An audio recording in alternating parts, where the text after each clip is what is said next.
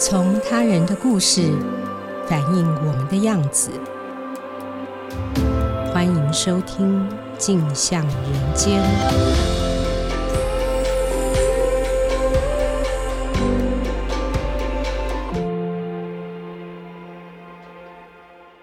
各位听众，大家好，欢迎收听由静好听与静周刊共同制作播出的节目《镜像人间》。我是节目主持人王景华。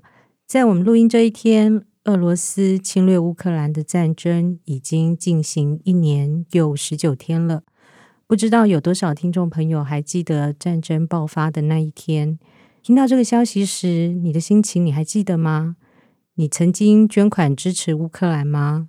你有预料过乌克兰能够抵抗到今天这么久吗？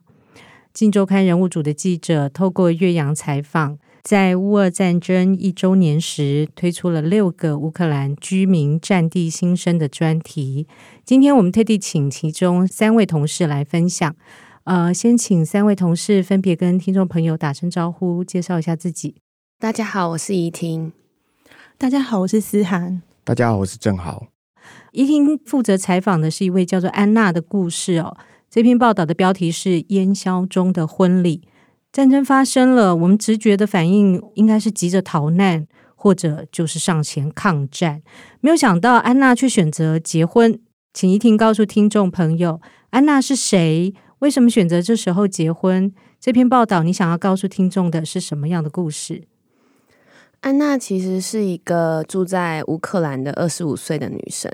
大概两年前的时候，她还住在台湾。哦、她是一个在台湾念研究所，然后工作的一个女生，所以会中文。对对对，她会一点点中文，哦、但现在讲的不是很好。哦、对，因为回去久了有点忘记。那她会来台湾的原因，其实也跟她现在的先生以前男朋友叫做波有关。安娜二十岁的时候，他们两个人在乌克兰认识。那时候其实是波在台湾念书了一阵子以后，回到乌克兰去继续当地的某些学业，然后他们在校园里面认识的。那时候他们两个很快的就从朋友变成了恋人。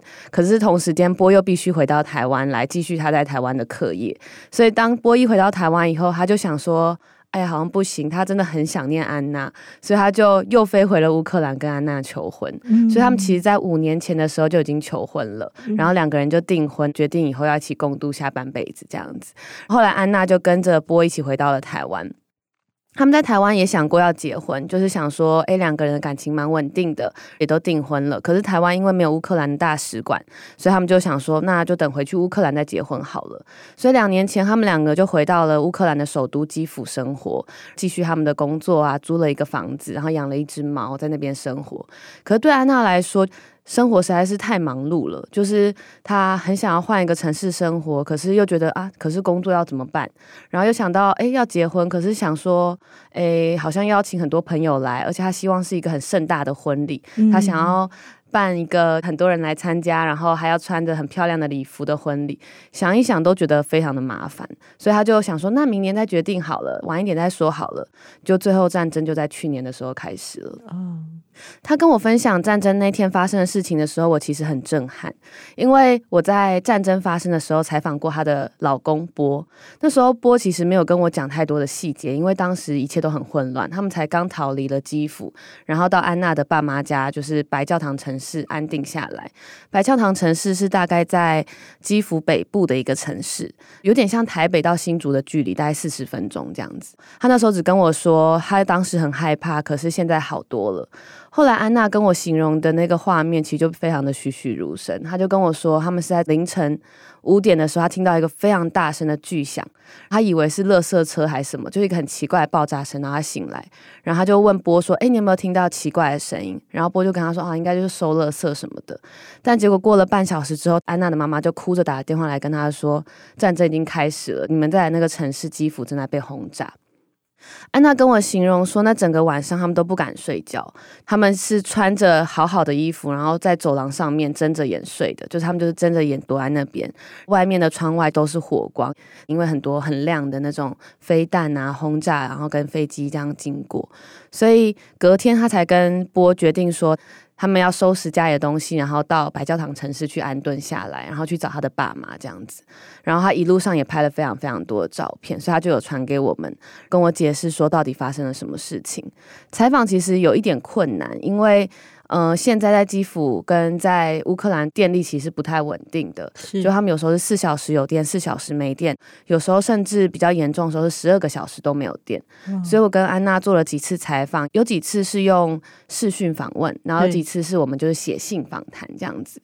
我第一次读到他的信的时候，真的是超级难过的，怎么因为。安娜其实年纪还蛮小，才二十五岁。可是对她来说，她觉得她的人生就被分成了战争发生那一刻之前跟战争发生之后。嗯，在三四月的时候，其实战争的情况还蛮危急的，就像布查啊，然后很多地方其实都发生了很恐怖的事情，像屠杀等等的。对，所以到了四五月，战争的情况渐渐的比较稳定，可能就是他们已经习惯了那个时候暂时的生活的时候，安娜就跟我说。他发现，其实他的人生是在二三月的时候可能就会结束的，就他可能那时候就会死掉了，而且他的很多认识的人啊，或是他知道的人，其实在那个时候也过世了。嗯，他们没想过要逃离乌克兰吗？没有诶，像波一开始就跟我说，他的目标就是希望他们可以保护他们的国家，他们可以壮大乌克兰，然后最后乌克兰会得到胜利。所以他们一直以来都希望可以用他们自己的力量去。为这个国家尽一份心力，这样子，嗯、对，所以。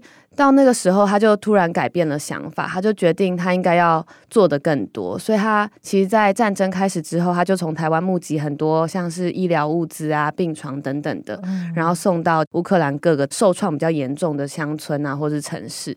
同时间，他也想说，他就思考到，就是他二三月可能就会死掉了嘛。但他就发现，其实他如果在二三月死掉的话，其实他很多事情是没有完成的。嗯，他很想要换工作，很想要搬家。甚至他很想要结婚，他都没有做，所以他就很快的在五六月的时候就跟波说他决定要结婚了，所以他们两个就在两三个礼拜很快就把这一个婚礼完成，不是原来梦想中的盛大婚礼，不是，他其实就很快的用那个网络下订单，买了一件很典雅的、比较轻便的礼服，然后乌克兰电商其实蛮厉害的。他竟然准时到货了，然后他就在那一天跟波还有波的家人，然后他自己的家人举行了一个非常非常小的婚礼，就只有双方的爸爸妈妈，然后他的妹妹在酒馆。对，就是他们先去市政厅做登记。哦，对，他形容那个画面，我觉得那就像电影里面的画面诶。他说他们到市政厅的时候，他们其实就在里面举办婚礼的仪式。他们就会交换誓言呐，然后也会开一些玩笑啊。波就跟他说，就算你都不愿意，我还是都会愿意这样子。对，然后他们就要在那个结婚证书上面签字。可在签字的同时，他就发现他手机一直在响，手机响的那个讯息就有点像我们地震警报这样子。他就想出说，你的城市正在遭受炮击。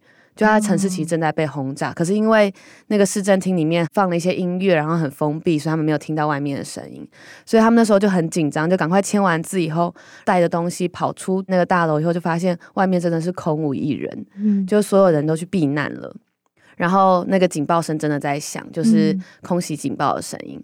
安娜就跟我说，即使到了那一刻，她还是跟她的家人说：“不行，你们全部人都要跟我一起拍一张合照才能走，因为今天我有化妆，我有穿漂亮的衣服，嗯、我们必须要拍一张照。”所以他们一家人就在那个建筑前面拍了一张结婚的合照，这样子。嗯、我觉得这个故事对我来说印象最深刻，其实就是他觉得他的人生可能在那一刻会结束，可是他很多事情还没做。嗯嗯，嗯他说，其实这个话很像一个很老套的话，就是。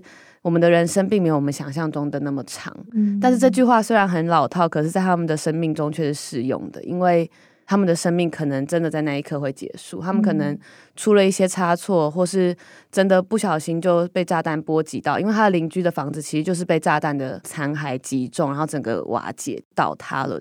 所以我在这个故事里面最想要跟大家分享的，其实就是人生真的是。很无常的吧，嗯、但是因为它很无常，所以我们要抓紧我们的时间去做真正重要的事情。现在那些看起来很繁琐的事情啊，或是觉得可以推迟的事情，其实都可以现在做。嗯，就在这个故事后面，安娜她真的换了一份工作，嗯、她现在开始在科技业的客服部门上班，然后同时她很认真在学习写程式，然后尽可能的如常生活。嗯、所以我觉得这是让我最感动的一个部分。嗯，谢谢怡婷哦。那另外，思涵则是采访了一位乌克兰的年轻工程师。思涵问他说：“战争以后收入减少了。”为什么大家仍然愿意将大部分的收入投入医疗物资的捐赠？结果他回答说：“俄罗斯是派欲求来杀害我们，抢劫、性犯罪无所不为。他们失去的是他们最差的人，我们失去的是我们这个时代最好的人。我当然要捐献，我贡献的是我的未来。我觉得这是这场战争中我印象最深刻的一句话之一哦。”来，思涵给我们介绍一下他的故事。好。我采访的是乌克兰一家软体新创公司的工程师主管，他叫做伊利亚，今年三十岁。如果看他的 IG 或脸书，你会觉得很像时下新潮的年轻人，就是他们非常的崇尚自由分享，然后也热爱生活。他尤其喜欢极限运动，他的 IG 不是在金黄色麦田的高空跳伞，就在森林里骑越野车，或者是在海边冲浪、日本滑雪啊等等。但战争发生后，他所有热爱的活动全部。都被迫停摆了。嗯，战争发生那一天，他也是先被爆炸声惊醒。然后他们家距离机场只有七公里，从窗户就可以看得到爆炸燃烧的火焰。他也在基辅吗？他在第聂波罗 （Dnipro），然后那是在乌克兰东南部，嗯，大概距离战线一百公里，其实是非常近的。发生战争之后，他其实是先回公司去拿笔电。因为 那是他最重要的通讯跟卫生工具。因为其实他们家有讨论过战争发生该怎么办，所以他就把爸妈先送到安全的地方，然后还要回到家里。其实乌克兰的男性在这段期间是完全都无法出国的嘛，所以他们其实也不会去思考说逃离这个选项。嗯，他回家之后，他说一度非常的恐慌，然后他跟朋友约吃披萨，然后他们边吃边想说，这可能是人生最后一片披萨，嗯，就是那种这么一个。平常休闲的活动，却却可能是最后一刻这样子。然后，因为他感觉到他与他身边的人都非常的焦虑，然后他想这样下去不行。然后，因为他不用当兵，他就觉得说，不管怎么样，他应该要为乌克兰做一些什么。因为他有玩那个宽板滑水，玩这个活动认识一个外科医师，然后他就打给他。然后，因为刚刚有提到说他住在第聂波罗嘛，嗯，虽然说不是前线，但是距离战线非常的近，东方或南方的那个伤兵都会往。第聂波罗送来，所以其实医院非常的缺物资。那以利亚就跟他的另外一个伙伴，他们本来其实是自己捐献，然后还有找亲朋好友捐献。后来因为他们发现说他们都在做同样的事情，就干脆合组一个非盈利的第聂波罗的医疗物资捐赠组织，也接受海内外的捐款。比如说一些大医院啊，或者是 WHO 啊，他们资源多但效率差。他们虽然说没有很多的资源，资源比较少，但相对灵活，而且可以把物资投放到更接近前线的一些小医院跟诊所。嗯嗯。那伊利亚跟他的伙伴其实就有点像台湾疫情期间到处帮医院募资送器材的贾永杰，只是他们可能没有像贾永杰那么有名气或企业人脉的资源，所以我才会问他说：“诶，为什么收入减少，他们仍愿意捐献？”然后他就说：“有统计，就是百分之八十的乌克兰伤兵，他们经过治疗之后又会返回战场。”其实这对他们来说，对，这是很大他们主要的战力。嗯，所以对乌克兰来说，他们失去的是这世代最好的人。嗯，他们当然要捐献，他捐献的其实就是他的未来。嗯，那他也有分享一件事，是战争爆发后，其实他们的公司就是有聚在一起做了一个重大的决定，那就是不再提供他们公司的服务给俄罗斯客户。嗯，其实俄罗斯客户占他们公司的总收入的超过一半。啊、哦，很高的比例。对，但他说这是大家一起做的决定，亏了钱却心情很好的感觉，很酷。哦、嗯，了解，谢谢思涵。正好呢，则是采访了乌克兰的绘本作家夫妻档，叫罗马娜跟安德瑞。他们曾经以乌克兰过去被俄罗斯侵略的事件，创作了绘本《战争改变了小圆城》。这个绘本呢，已经翻译成中文，由大块文化出版。我非常推荐想要跟孩子谈谈战争是怎么一回事的家长们，可以拿这个绘本当做教材来跟孩子讨论。那正好跟我们分享一下他们的故事，我觉得也非常动人。嗯好，就像刚才的介绍，他们是一对绘本创作的夫妻档。那我是透过台湾的出版社联系到他们的。嗯，对，一开始其实是怡婷要采访，然后也都是由他先帮忙联络。那因为后来怡婷就找到了安娜嘛，就把他们之前所有的信件转给我。嗯。那我收到信件的时候的第一个想法，其实是。我觉得他们真的有非常高的意愿，想要把他们这一年身处在战争的一个国家里面的那些心情跟台湾人分享。对，他们还直接说，请告诉我们一个日期，然后你们方便使用的通讯软体，我们就可以直接开始通话。嗯，就那个意愿非常高。那等到我真的联系到他们的时候，他们已经飞到挪威，在参加当地的一个书展。嗯，然后他们就说，那我们可不可以先回答一半的提纲？那另一半等到他们回到乌克兰再回复这样子，嗯，所以我就挑了一些我觉得可能好奇或者是我更想要写的一些问题给他们。比方说，我就问了一题，我后来觉得我到底是处在怎样一个和平的国家，我才可以问出这种问题？我就说什么时候你开始觉得这个战争是真实的？发生了什么事让你觉得好像内心有什么发生了一些不可逆的改变？我后来会觉得这些问题其实非常非常愚蠢。比方说，他就直接回答我说：“在死了一个你真实认识的人之后，你就会知道说这个战争是真的。Oh. ”然后他就有特别提到说，在他们的家附近有一个新的一个墓地，埋葬了所有在二零二二年二月二十四号之后在战争中牺牲的反抗者。那他们战前其实就常常去那边散步，它是一个很宽阔的一个像是原地的地方。然后在战争发生之后，它就已经变成一个墓地了，这样子。嗯、对，然后我们现在还是常会去那边逛，然后每个坟墓上面都会放着乌克兰的国旗，以及为他们献出生命的人的照片。嗯、就是那那些画面，你就会觉得说，我觉得没有经历过战争的人都还是没有办法想象。战争真正发生之后的那个状况，嗯，对。那等到他们回到乌克兰之后，我们就约了一天要试训，本来也是一婷要帮忙翻译，可是怡婷后来就被派去土耳其了。啊、对，这是这是题外话。所以后来我就换了一个方式，我就还是跟安德瑞交换了 Telegram，然后我请他们用录音的方式回答。那我确认我听懂之后，我就再问下一题。就我们后来就直接这样子，我觉得也算是及时的通讯了。嗯，对。然后我们就谈到了战争发生的那一刻。就是他们其实是半夜的时候接到罗马娜母亲的电话，他只说了两个字，就是来了，然后他们就马上就完全知道说发生了什么事情这样子。可是他们其实当天天亮之后，他们还有个跟韩国读者的线上见面会，已经筹备很久了。那考量到网络跟电力不知道什么时候会结束，所以他们最后还是决定要如常进行。那那个进行的方式就是旁边放着一个逃难包，同时在跟韩国的读者聊书的一些事情。就是那个那个线上见面会状况是，他随时有可能因为一个炸弹过来了，然后画面就结束或消失了。可他们想想，他们真的太想要知道外面的人是怎么样看待这场战争的。韩国读者那时候知道他们正在战争中吗？我觉得应该全世界都知道吧。嗯、而且他们也确实就在那个。谈书的那个见面会上面就讲了这件事情就所有啊参与那个线上会议的韩国读者都把他们的虚拟图像换成乌克兰的国旗。Oh.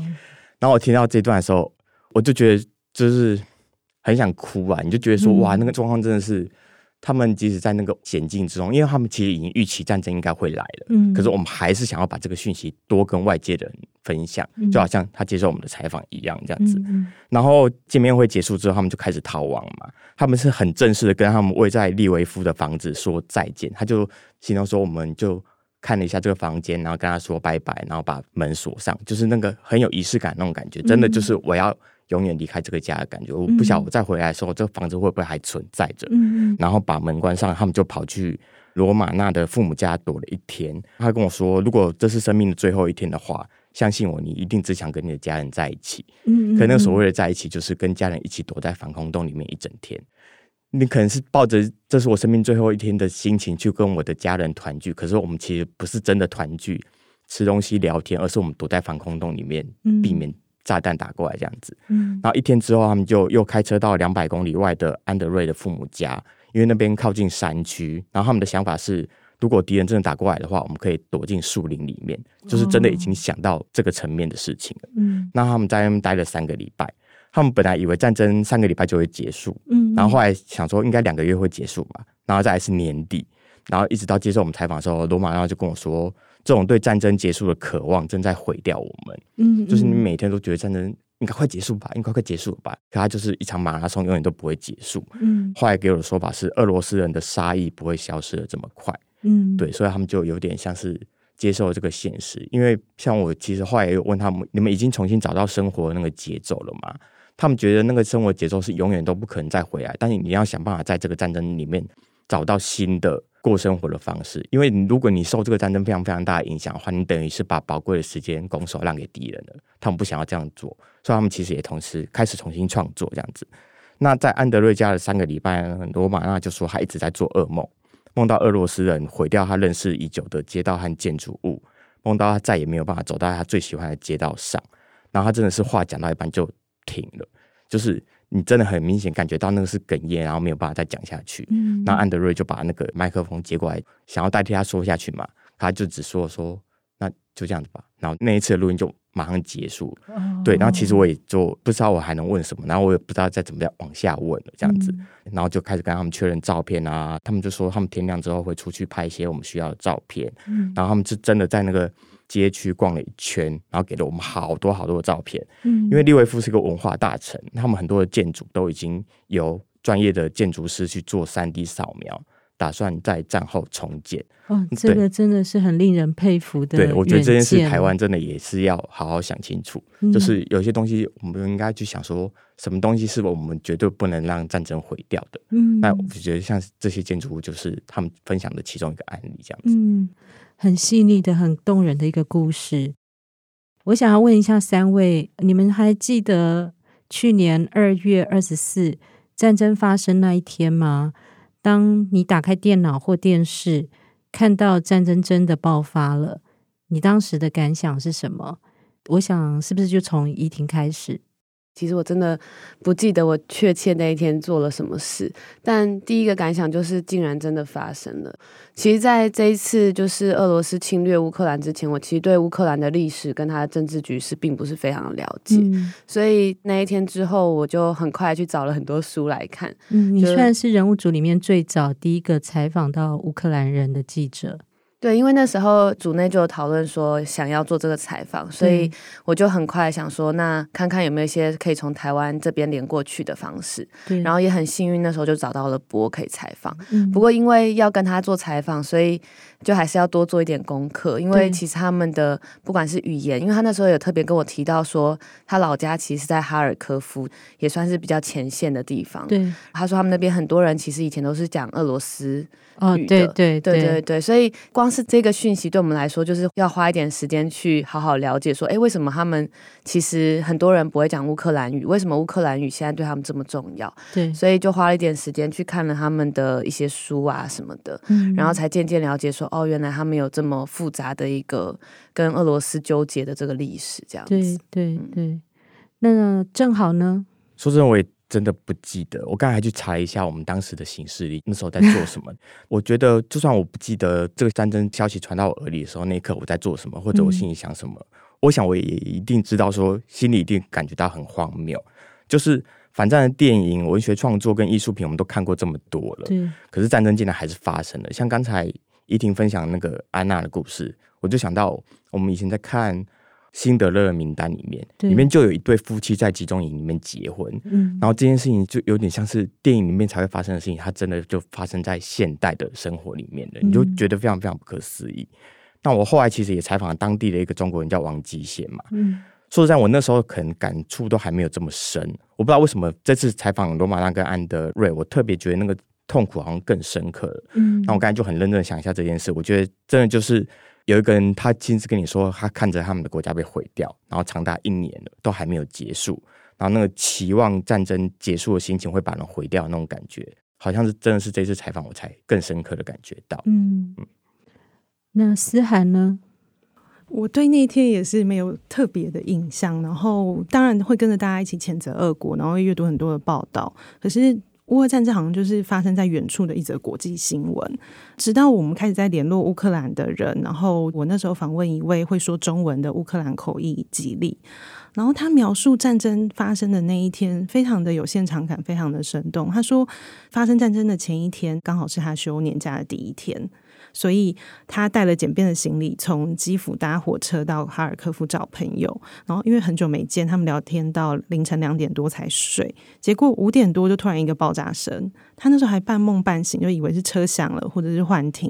然后没想到六点左右，朋友就打电话给他，然后说：“吉利，你起来吧，普丁宣布战争了。”然后他说：“什么意思？”然后又一个爆炸声。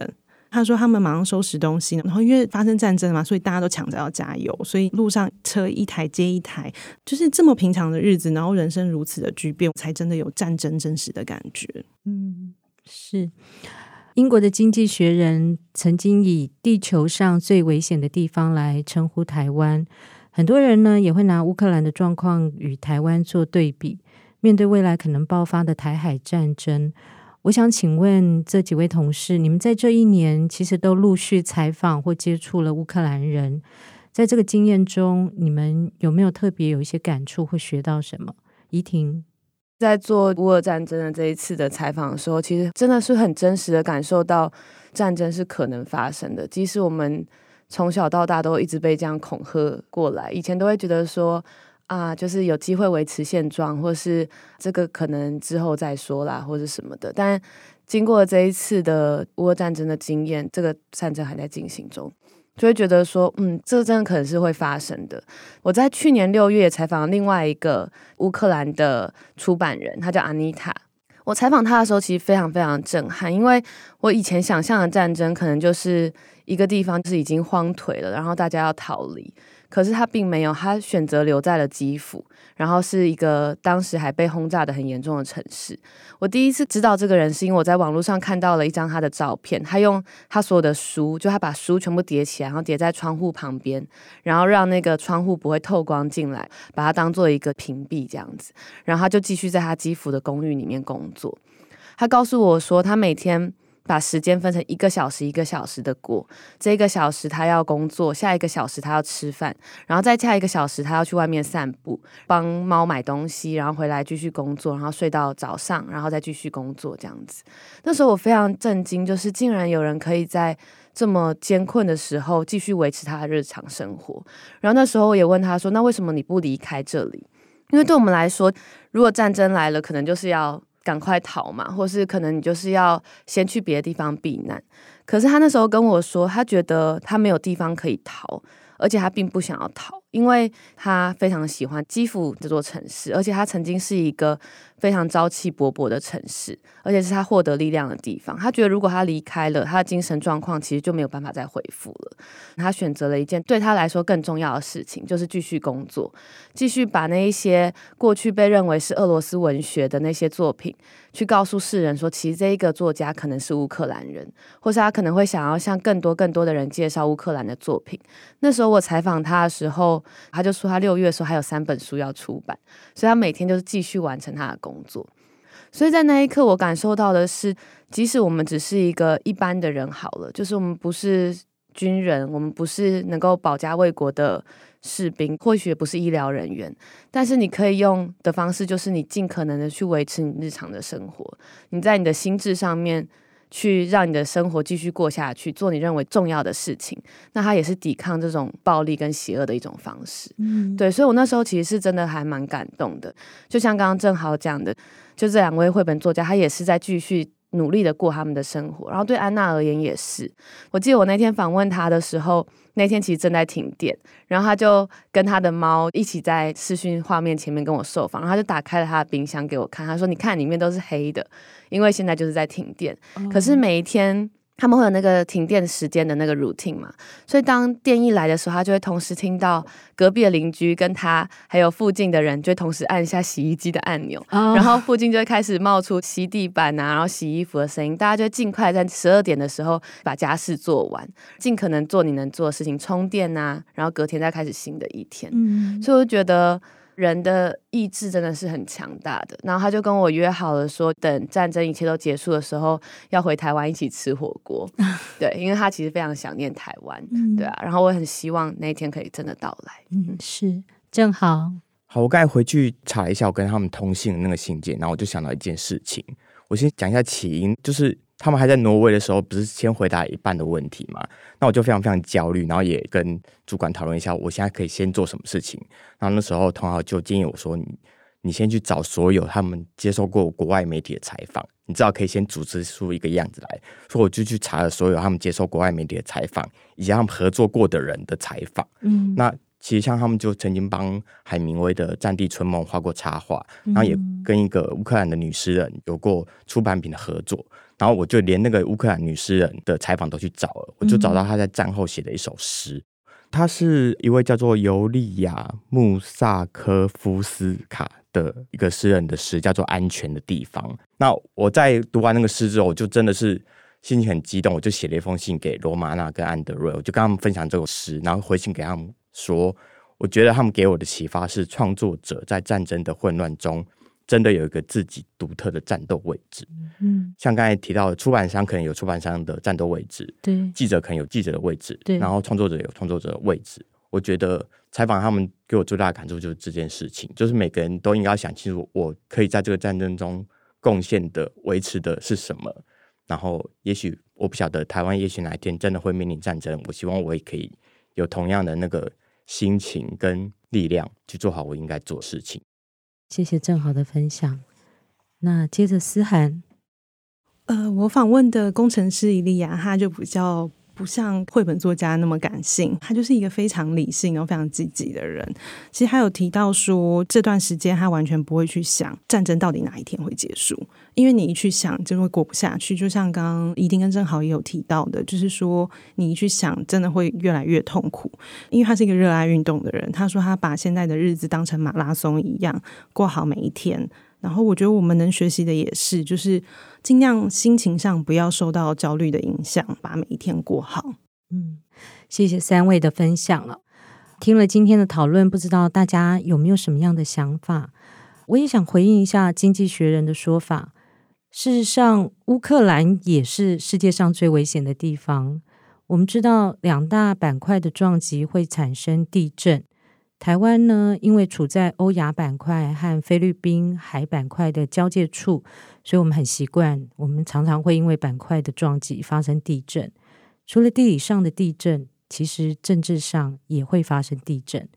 台湾正好就位在海上的强权美国、大陆的强权中国这两大世界强权的战略断层带上。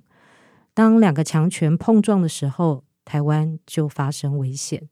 这种海上强权跟大陆强权碰撞的地方，在世界上来讲，东亚最危险的地方就是台湾，在东欧就是乌克兰。没有人会希望战争发生，但是鸵鸟心态无济于事。